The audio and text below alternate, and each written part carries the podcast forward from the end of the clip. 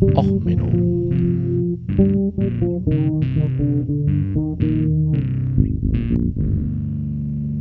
Der inkompetente Podcast über Dinge aus Militär, Technik und Computer, die so richtig in die Hose gingen. Herzlich willkommen bei Och Menno, Folge 9, Secrets of Steel, der Folge über Handelskriegsschiffe der kaiserlichen Marine. Zuerst ein wenig Hausmeisterei. Wundert euch bitte nicht, dass jetzt einige Folgen wieder Schlag auf Schlag kommen. Ich habe so viele Themen wieder gerade vorbereitet und so viel vergessen in den letzten Folgen, dass ich jetzt erstmal die Zeit nutze, mehrere Folgen hintereinander weg aufzunehmen, die dann nach und nach rauskommen. In der nächsten Folge dann auch etwas mehr, die wird auch etwas länger, dort dann etwas mehr Hausmeisterei. Jetzt zu den Nachrichten der Woche. Die Prikinsäure ist ein interessantes Stöffchen. Hochgefährlich, äh, schlagempfindlich, wird in, wurde in der Halifax-Explosion 1917 äh, spielte sie eine Rolle, da kommen wir dann in einer späteren Folge nochmal zu. Sie wurde auch gern als Geschossfüllmittel im Ersten Weltkrieg verwendet und wird hin und wieder jetzt noch bei der Farbstoffherstellung verwendet. An sich allerdings ein Stöffchen, das selbst als Sprengstoff nicht mehr gerne genommen wird, weil sich unkontrolliert Schwermetalle bilden und damit auch das, die Handhabung der Granaten sehr gefährlich ist und halt auch, wie gesagt, die Stoßempfindlichkeit einen militärischen Einsatz nicht unbedingt so sinnvoll machen. Und daher hat man äh, ein wenig doof geguckt jetzt die Woche. Und zwar in der äh, Schadstoffannahmestelle in Hamburg. Und zwar im Stadtteil Hohenluft. Weil eine 71-jährige Rentnerin hat einen großen Behälter mit der Prikinsäure abgegeben. Sie ist dazu schön ins Auto gestiegen, hat den Behälter ins Autochen gestellt, ist durch Hamburg gefahren und ist dann zum Rest, äh, zur Startstoffannahmestelle. Die hat gleich die Polizei gerufen, die haben gleich das Bombenräumkommando gerufen. Das hat gleich einen Umkreis von 150 Metern alles abgesperrt und dann äh, mit schwerer Schutzkleidung den Behälter vorsichtig ausgeladen, in ein Spezialfahrzeug geladen und die äh, gefragt, was denn eigentlich damit los war. Die Frau gab dann halt an, ach naja, wir haben in einem gemeinschaftlich genutzten Keller, stand der halt rum und sie wollte ihn halt jetzt mal entsorgen. Und die Polizei hat deswegen erstmal ein Ermittlungsverfahren wegen unerlaubten Umgangs mit Abfällen äh, eingeleitet. Und wie gesagt, an sich heutzutage nicht mehr verwendet und damit erstmal der kleine Ochmenno Nachrichtenclub der Woche. Kommen wir zu dem heutigen Thema. Die Handelskriegsschiffe, also die Handelsstörkriegsschiffe, ähm, Hilfskreuzer genannt, äh, die Briten nannten sie Q-Schiffe. Äh, ich bin da heute auf Twitter drauf aufmerksam geworden. Ich habe eigentlich eine ganze Zeit länger schon vorgehabt, eine Folge dazu zu machen. Allerdings war halt irgendwie, naja, es gibt so einiges an Büchern drüber, ähm, leider dann eher teilweise aus so, naja, hm, recht konservativen, rechtsgerichteten Verlagen, so Motorwelt Verlag oder wie die alle heißen, Kosmos Verlag, ähm, die ihr dann halt so in Bahnhofsbüchereien so seht. Äh, die 300 tollsten Einsätze der deutschen Fallschirmjäger, so war Opas äh, Wehrmacht wirklich und ähnliches.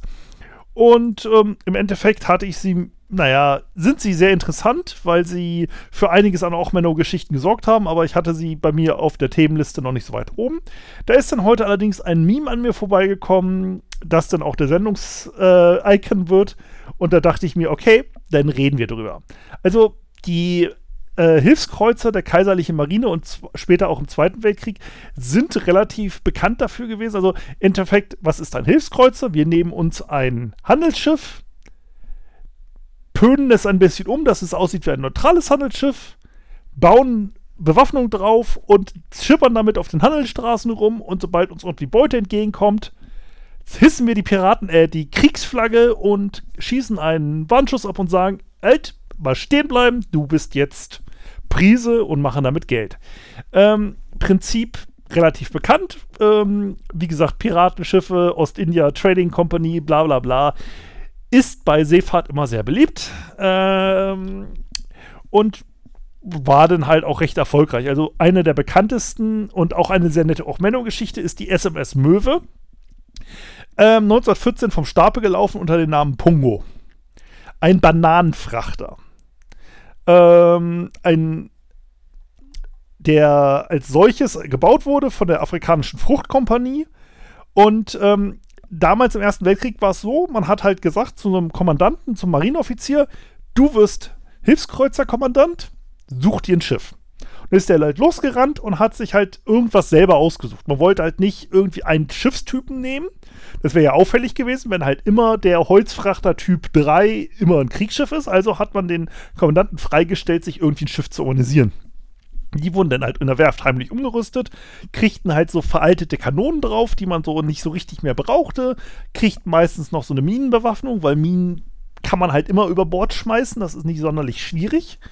Ähm, so Seeminen, diese klassischen Stachelrochen, diese Eier mit, Sta was man aus dem Film kennt, ist halt, wie gesagt, solange du nicht zu hoch bist, was denn in modernen Kriegsschiffen teilweise der Fall ist, da dreht sich so eine Mine dann mal um, das ist total doof. Ähm, aber wenn du nicht zu hoch über dem Wasser liegst, kannst du solche Minen ohne große Probleme werfen. Ähm, gibt da halt sehr interessante Geschichten. Deswegen werde ich äh, auf die Hilfskreuzer öfters mal noch eingehen. Ähm, aber jetzt gehen wir halt über die Möwe. Übrigens mit V geschrieben, offizieller Dienststemme mit V. Die Bücher über sie sind mit W teilweise. Ähm, so, ist in der Propaganda recht beliebt gewesen, weil erstmal der Graf Donas Bücher ist halt, ähm, also der Herr Graf Donas hat denn Bücher geschrieben, zwei Stück zu seinen beiden Fahrten. Also er heißt nur Donas. Also wirklich gesagt, Korvettenkapitän Nikolaus Graf zu Dona Schlodien aus äh, die, also auch war im, natürlich im Freikorps, was sich so als Adliger gehört. Und ähm, der war halt schon relativ wichtig. Ähm, und er kriegte halt das Kommando, mach mal Kriegsschiff. Hat ein bisschen gesucht, hat nichts gefunden. Hat ihn ein Kollege da bei Hapa, äh, im bei Hapag, also dem Schiffsregister, gesagt, oh, da ist so ein Bananendampfer. Der liegt noch in Wilhelmshaven fest. Also der liegt, äh, wo, wo gebaut, Geestemünde fest. Wegen Krieg kann er jetzt nicht auslaufen. Und das Schöne an so einem Bananendampfer ist, der ist ein bisschen schneller als die normalen Handelsschiffe. Also hat er den sich geschnappt nach Wilhelmshaven, umgebaut zum Kriegsschiff. Und hat, war da relativ erfolgreich. Hat zwei Feindfahrten gemacht ähm, und hat auch den Krieg unbeschadet mehr oder weniger überlebt. Also relativ viele Schiffe ähm, gefangen genommen und hat insgesamt halt, wie gesagt, propagandatechnisch riesig ausgewertet. Somit eigentlich, naja, erfolgreiches Kriegsschiff. Warum sind wir jetzt hier bei Ochmenno? Nun, interessant wird es eigentlich, dass er, ähm, wie gesagt, erfolgreich Krieg, Propaganda, alles wunderbar. Das Schiff ist versenkt worden. Jetzt fragt euch, im Moment versenkt? Ich habe gesagt, er hat den Krieg überstanden. Ja, das Schiff ist erste Reise, Sommer 1916, erfolgreich. Mehrere äh, britische Schiffe aufgenommen, Prisen nach Deutschland geschickt. Wirtschaft blumte, weil Handelsschiffe übernommen der Briten. Super. Zweite Reise, zusammen mit ein paar U-Booten los. Auch super erfolgreich gelaufen. Äh, mehrere Handelsschiffe übernommen, davon ein paar wieder umgebaut als Handelskriegsschiffe. Äh, hat ein Gefecht geliefert, sich mit einem anderen Dampfer auch wieder erfolgreich gewesen. Gegnerische Kriegsschiff versenkt mit einem Torpedo. Ja, sie hatten auch Torpedorohre äh, äh, versteckt dabei. Ist ja egal. Und hatten dann nachher 800 Gefangene an Bord, zurück nach Kiel, wieder durch die Blockade durch, mit Gefangenen, alles wunderbar gelaufen. Propagandafilm gemacht, Bücher dazu geschrieben, der Herr Graf ging auf Lesereise, Riesenerfolg für den Kaiser. Tja, hm. Jetzt wird's interessant. Jetzt kommt der auch Männermoment.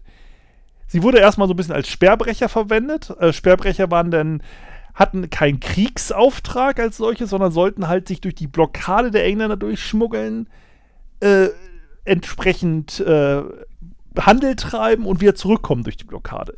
Gab im Zweiten Weltkrieg dann auch ein äh, Sperrbrecherabzeichen. Also es war eigentlich kein richtiges Kriegsschiff, es war halt so, die haben sich durch die Minenblockaden und so weiter durchgemogelt und haben halt Handel getrieben, beziehungsweise kriegswichtige Rohstoffe geholt. So, als solches ist sie denn, die Möwe, 1920 als Kriegsbeute nach Großbritannien gegangen und wurde als Green Beer von einer Londoner Reederei betrieben. Die haben damit ein bisschen Geschäft gemacht, alles gut. 1933 wurde die Green Beer an die Deutsche Seeverkehrs AG Midgard in Nordenham verkauft und in, die Olden, in Oldenburg umbenannt. So, ist so auch im Zweiten Weltkrieg noch gefahren. Wurde dann allerdings im Sognefjord vor Norwegen durch einen alliierten Luftangriff 1945 versenkt. Die Briten haben also jetzt ein Kriegsschiff des Ersten Weltkrieges 1945 erst versenkt. Was so eine kleine Ochmenno-Geschichte ist. Kommen wir zur zweiten Ochmenno-Geschichte. Und das ist jetzt wieder auch ein Handelskriegsschiff. Ähm, und eigentlich ein recht erfolgreiches auch wieder gewesen. Und zwar die Cap Trafalgar. Es ist ein Passagierschiff der Hamburg Süd Reederei gewesen, damals noch, also offiziell ja Hamburg Südamerikanische Dampfschifffahrtsgesellschaft, Hamburg Süd, gibt es heute noch, ist in Hamburg, große Gebäude, wer sich in Hamburg auskennt. Wer öfters mal Container sieht, das sind die roten mit diesen Flaggen drauf, steht Hamburg Süd drauf, gibt es heute noch, großes Ding. Haben halt einen schönen Passierdampfer genommen, äh, aus der Vulkanwerft in Hamburg, die gibt es wiederum nicht mehr, soweit ich weiß. Ähm, 1913 vom Stapel gelaufen und 1914 leider, denn da zu der Geschichte kommen wir. Ähm, 186 Meter lang, 21 Meter breit, 8, bummelig 8 Meter Tiefgang und Besatzung als Hilfskreuzer denn mit 20 Offizieren und 310 Mannschaften. Aber wie gesagt, eigentlich ein großer Passagierdampfer geplant, wie gesagt, für die Linie nach Amerika rüber, was halt einfach so Brot- und Buttergeschäfte damals von Hamburg Süd war. Heutzutage eher Container.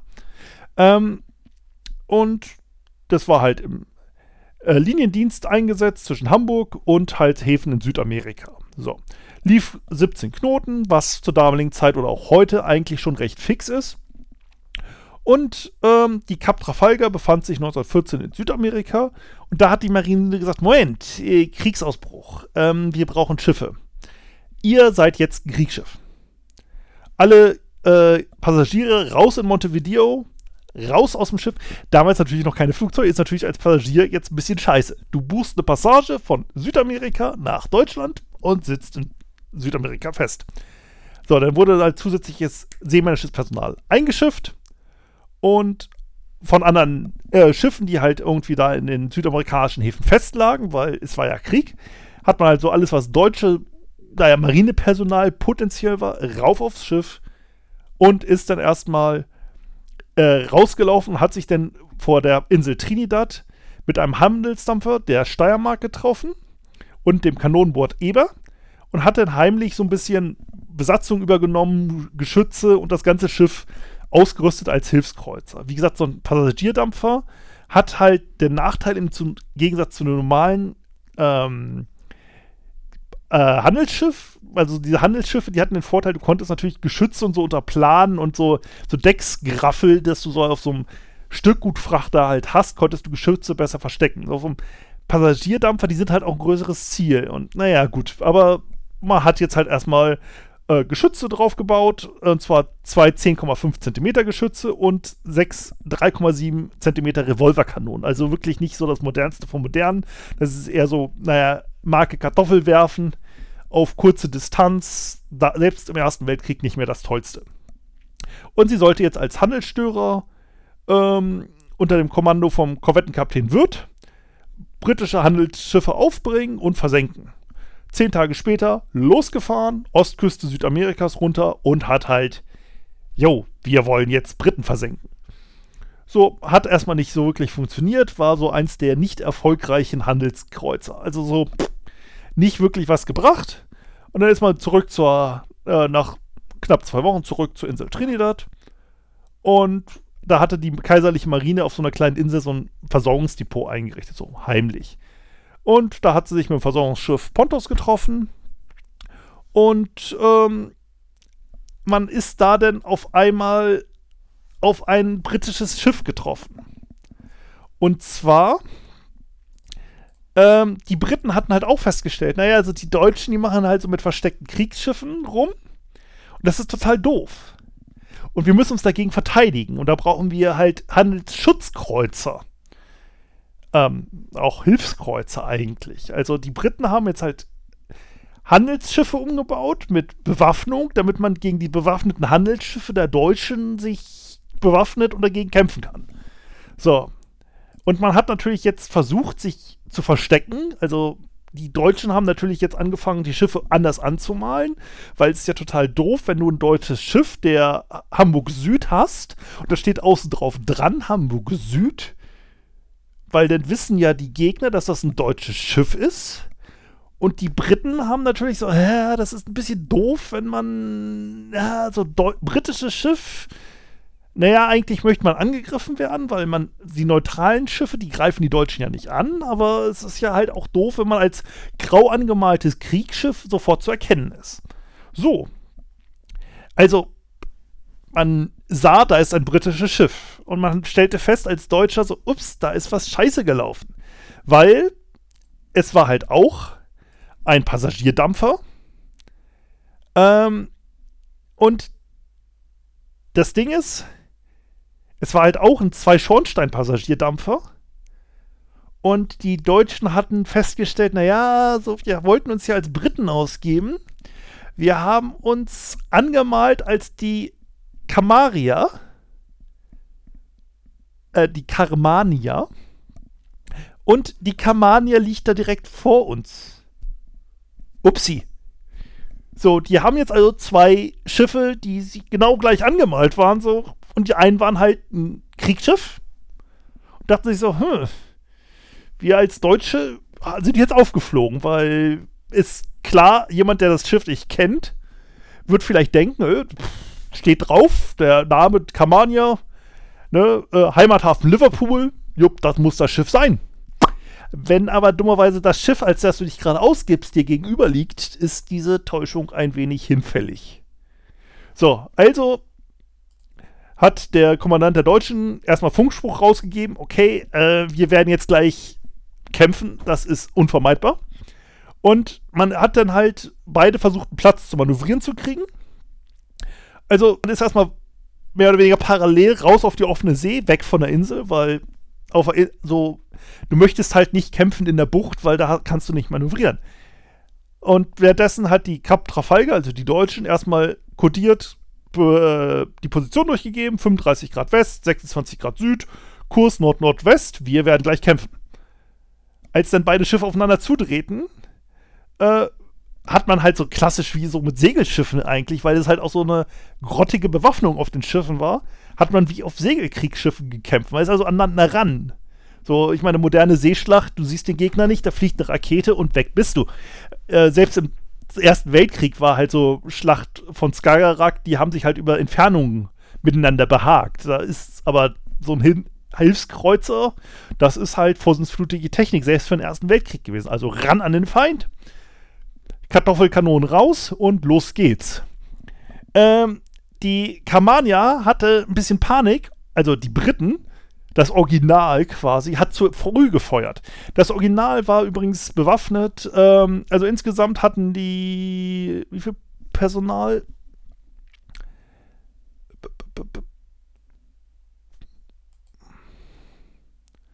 So. Äh, Sie hatten acht 4,7 Inch Kanonen äh, und unter Kommandanten Noel Grant. Ähm, so, die Kamania feuerte zuerst, äh, wie gesagt, auch mit ihren vorsichtsflutlichen Kanonen äh, und traf aber nicht. Die Deutschen äh, feuerte danach, also Nachladezyklus, die feuerten die Deutschen, haben die ersten Treffer erzielt. Ähm, die Kamani, also die Briten, erhielten während der nächsten zwei Stunden 79 Treffer. Davon mehrere unter der Wasserlinie, was halt doof ist, dann kriegst du halt Wasser bei so einem Schiff. Und es auf beiden Schiffen brach Feuer aus. So, die beiden Schiffe waren nicht als Kriegsschiffe ausgelegt, damit auch die Schadensabwehrmaßnahmen nicht so perfekt, wie man sie gern hätte. Und ähm, man dachte eigentlich auf britischer Seite, okay, die Deutschen, die hauen uns hier gerade zu Klump. Ja, und vor allen Dingen, beide Schiffe waren am Brennen und kamen immer mehr aneinander. Es war sogar so weit aneinander, dass man festgestellt hat, ach, weißt du was, die alten Kanonen, die bringen nicht. Sie haben mit Maschinengewehren aufeinander gefeuert. Also wirklich klassisch fast Breitseite an Breitseite gelesen und ineinander reingekeilt. So, und die Kamanier, die waren eigentlich der Meinung, okay, komm, hier, wir müssen das Schiff aufgeben, es brennt hier alles. Dreht auf einmal die Kap Trafalgar rapide ab und alle Rettungsboote zu Wasser. Ja, das Schiff der Deutschen sank dann auf einmal in kürzester Zeit, ähm, weil nämlich anscheinend mehrere Schoten unter Wasser äh, im Schiff gebrochen waren. Und jetzt auf einmal das Wasser sich im Unterschiff verteilte und es zum Sinken war. Ähm, die Versorger der Deutschen, die ja dann auch noch da waren, äh, haben dann 279 Mann der Besatzung gerettet. 51 Mann kamen dabei un, äh, ums Leben, unter anderem auch der Kommandant. So, ähm, die Überlebenden wurden dann von den Versorgern nach Montevideo gebracht, dann auch schon die Besatzung, also die Originalbesatzung und Original ähm, schon noch saßen. Die Kamania war auch nicht viel besser dran. Ähm, man hatte neun Tote zu ver äh, verkraften und viele Verletzte. Ähm, es erschien ein deutscher Hilfskreuzer kurz nach dem Gefecht, weil, wie gesagt, die Kap Trafalgar hatte einen Funkspruch durchgegangen und der Hilfskreuzer Kronprinz Wilhelm kam heran und wollt, hätte eigentlich der Kamanier jetzt ihr Ende bereiten können. Allerdings hat der Hilfskreuzer jetzt eine Falle gewittert, weil er dachte so, naja, so ein brennender Hilfskreuzer der Briten, das ist vielleicht auch einfach nur eine Falle, drehte ab und haute ab. Die Kamanier kriegte am nächsten Tag dann von der Royal Navy ähm, Hilfe, wurde dann in den Hafen von Penobo, Pernambuco geleitet. Das ist in der Nähe von, äh, es ist in Brasilien. Ähm, und wurde dort repariert und hat danach ähm, äh, wurde, hat sie weiter den Atlantik patrouilliert und 1916 hat sie ähm, als Truppentransporterdienst getan und nach dem Krieg hat sie sogar ähm, Truppen wieder zurück äh, nach Kanada gebracht, also die kanadischen Truppen zurück nach äh, aus Europa. Und äh, ist dann sogar bis 1932 noch ganz regulär im Passagierdienst gefahren.